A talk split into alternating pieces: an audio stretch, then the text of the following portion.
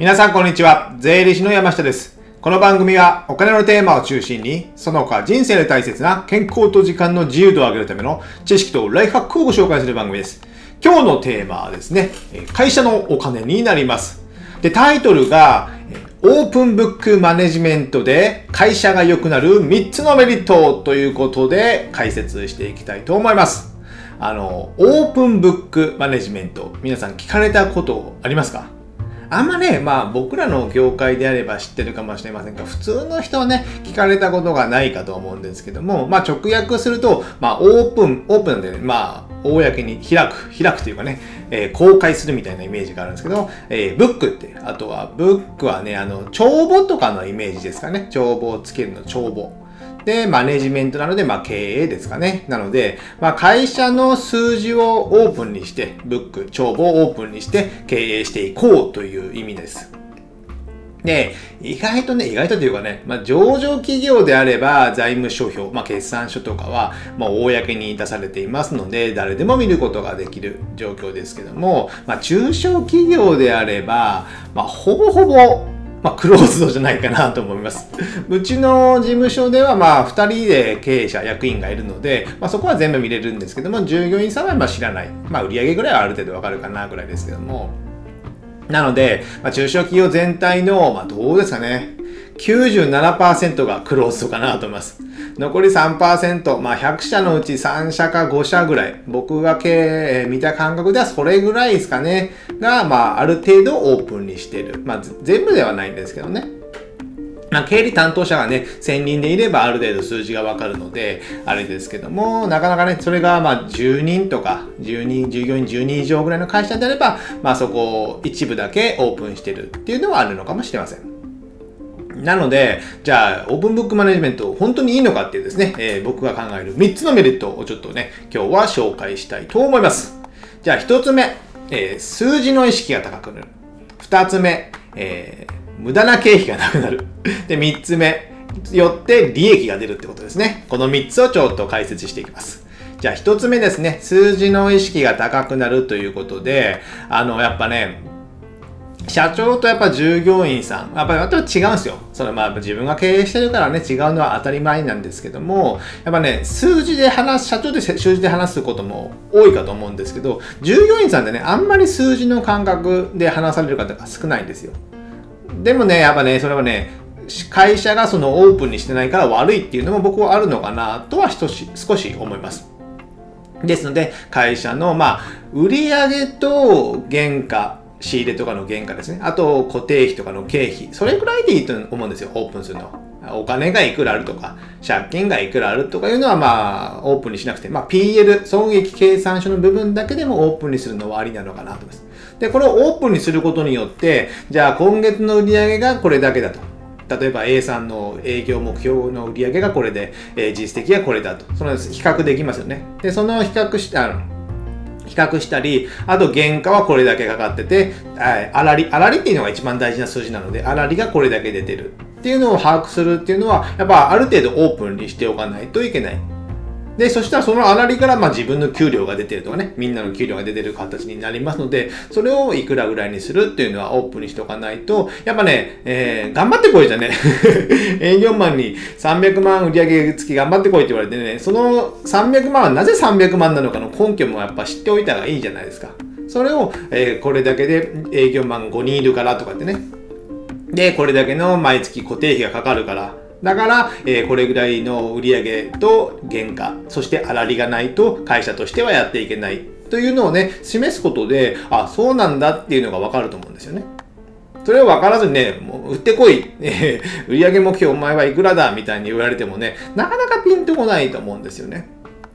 そうすることに、オープンにすることで、そういったのは、まあ、腑に落ちやすくて。で、あと、やっぱ数字で話す意識が強く高まってくるんですよ。高まってくる。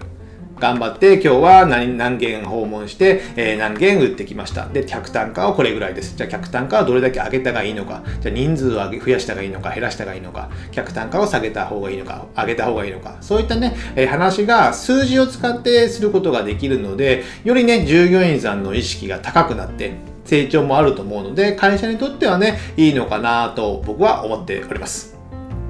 じゃあ続いて2つ目。えー無駄な経費がなくなるって言いましたけども、これはね、えー、耳が痛いっていうかね、いい人もいらっしゃるかもしれませんけども、まあ社長の財布じゃないんですけど、会社の財布を、まあ、従業員さんにある程度オープンにするっていうことは、じゃあ毎月この交際費って何ですかとかね。飲み、交際費20万ってなってますけど、じゃあ飲み代にゴルフに毎月行ってるって言ってね、じゃあそれをね、まあ、後ろめたくはないんですけども まあ自分の会社だから使ってはいいと思うんですけども、じゃあこの20万円なかったら、えー、例えば従業員1人雇える可能性もありますよね。20万円でですね。そしたらまた仕事が楽になったり、えー、営業で売り上げが伸びたりするわけじゃないですか。だから、あんまりもうね、後ろめたい経費を使わなくなるんですよ。自分のポケットマネーから出すと。まあこれは当たり前なんですよね。会社に関係なければ別にね、えー、別にというか出しちゃいけないんですよ。僕自身もまあゴルフに行くこともな昔昔はやってましたけどやることもないですし、まあ、後ろめたい経費ってほぼほぼないですもんね。僕ほとんど使わないですもんね会社の経費って。もう自分の成長のためとか教材とかね教育費とかねあと研修受けたりとか。いろんな、まあ、売上に、売上が上がるとか、まあ、経費が下がるとか、そういったものにしか使わない。あと自分の成長の部分ですね。あと会社の成長とかね、投資の部分にしか使わないので、飲み代も、まあコロナになってもありますけども、飲み、僕がコロナ前でもね、飲み代会社の経費に出してたのって、年に数2、3回ぐらいですよ。プラス、あと、まあ、忘年会とか夏に飲みに、会社で飲みに行くとかね、その会社全体で飲みに行くの部分と、あとはまあ、仕事関係で飲みに行くのも年に3、2、3回 ぐらいですね。ほぼほぼ使ってないですよね。なので、まあ、それを、だから僕は後ろめたいことは一切ない。だから従業員にオープンしても全然問題ないんですよね。ですので、まあ、話を戻しますと、まあ、無駄な経費がなくなる。まあ、社長からしたらね、えー、ちょっと嫌なのかもしれませんけども、ここね、きちんと社長、まあ、社長個人の財布と会社の財布を分けている人と、あと、ごちゃごちゃにして、もう、交際費とかも適当に会社の経費に入れてるっていう人は、どっちが利益が出るかというと、やっぱ当たり前なんですよね。前者の方が。きちんと財布を分けてる会社の社長の方が、やっぱ会社としては利益が出てます。それね、やっぱね、ごちゃごちゃしてるとね、その経営の感覚も一緒になるんでしょうね。なので、ここはね、きちんと分ける。そうするオープンブックマネジメントってオープンにすることで、そういったね、後ろめたさの経費が えー、使えない、使えないというのも変ですけども、えー、出さないことによって会社としても利益ができる。まあ3番目ですね。利益が出るってことですね。なんで無駄なものがなくなる。まあその分ね、会社の、あ、社長の給与は若干上げてもいいのかなと思います。で、社長の給料見られたくないっていう人もいますけども、まあ年収300万だったらね、社長の給料ね 見せるのもどうかなとは思いますけども、まあ、1000万、2000万取ってるのであれば、別にね、えー、何の後ろめたさもなく見せてもいいのかなと僕は思いますけどね。僕は言っても全然問題ないですけどね。なんか悪いことしてね、取ってるわけじゃなくて、えー、それなりの責任と、えー、まあね、借金が、借り入れがとかがあればね、それだけの、あの、負債を背負っておりますので、それだけのリスクがあるので、ある程度取るっていうのは全然問題ないのかなと僕は思ってますので、あんまりね、このね、オープンじゃないクローズドっていうのもいかがなものなのかなと思います。やっぱオープンにしておけば、まあ社長の信頼は高まると思うんですよね、僕的には。でもそうですよね。なんか、こそこそやっててね、何やってるかわからない方が、意外と何やってんだって社長のね 疑ってしまうじゃないですか。で、ある程度もう数字とかオープンにしておけば、まあ、そこの疑いようもないので、えー、まあ従業員さん、働いてる方とかは、意外にスッキリするのかなと僕は思ってます。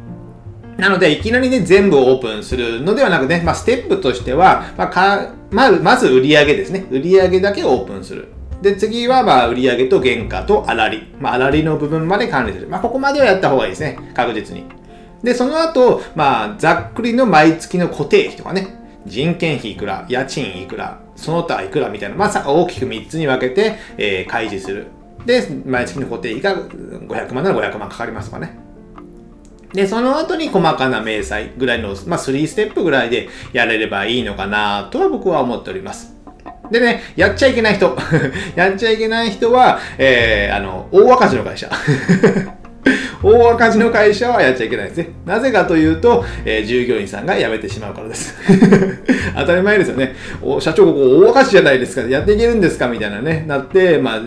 会社の自分の未来がないと考えれば、やっぱね、この会社にいても仕方ないと思いますので、辞めてしまうので、大若手の会社はオープンブックマネジメントはやっちゃいけない。まあもうオープンにして、事業再生でみんなで立て直そうという意識があるのであればいいんでしょうけども、長年赤字が続いているような会社はやっぱやめた方がいいかなと思います。あとまあお金の残高とかね、預金の残高とか、まあ、借金の残高っていうのもね、あんまり知らない、あまあ、そこは知らせなくてもいいのかなとは思います。なんでまあさっき最初の方に言った、まあ PL 部分ね、損益計算書の部分だけ。で、BS の貸借対照表の部分は、まあ後々でいいのかなとは僕は思っております。じゃあ最後にまとめますと、えー、数字、オープンブックマネジメントにする3つのメリットということで、1つ目は数字の意識が高くなる。で、2つ目が無駄な経費を使わなくなる。3番目がよって利益が出るということですね。なので、まあ、ぜひ、少しずつでもね、オープンにしていってはいかがでしょうか。じゃあ最後にですね、合わせて聞いていただきたいということで、まあ、売上の構成の考え方っていうのをね、3つ紹介したんですけども、まあ、固定売上と変動売上と参入障壁を高くするみたいな感じですね。やっぱね、経済危機っていうのが、まあ、10年おきぐらいにやっぱ続いておりますので、こういった売上の考え方もね、えー、意識して、このオープンブックマネジメントに取り入れてみてはいかがでしょうか。じゃあ、今日はこれぐらいにしたいと思います。ではまた次回お会いしましょう。さよなら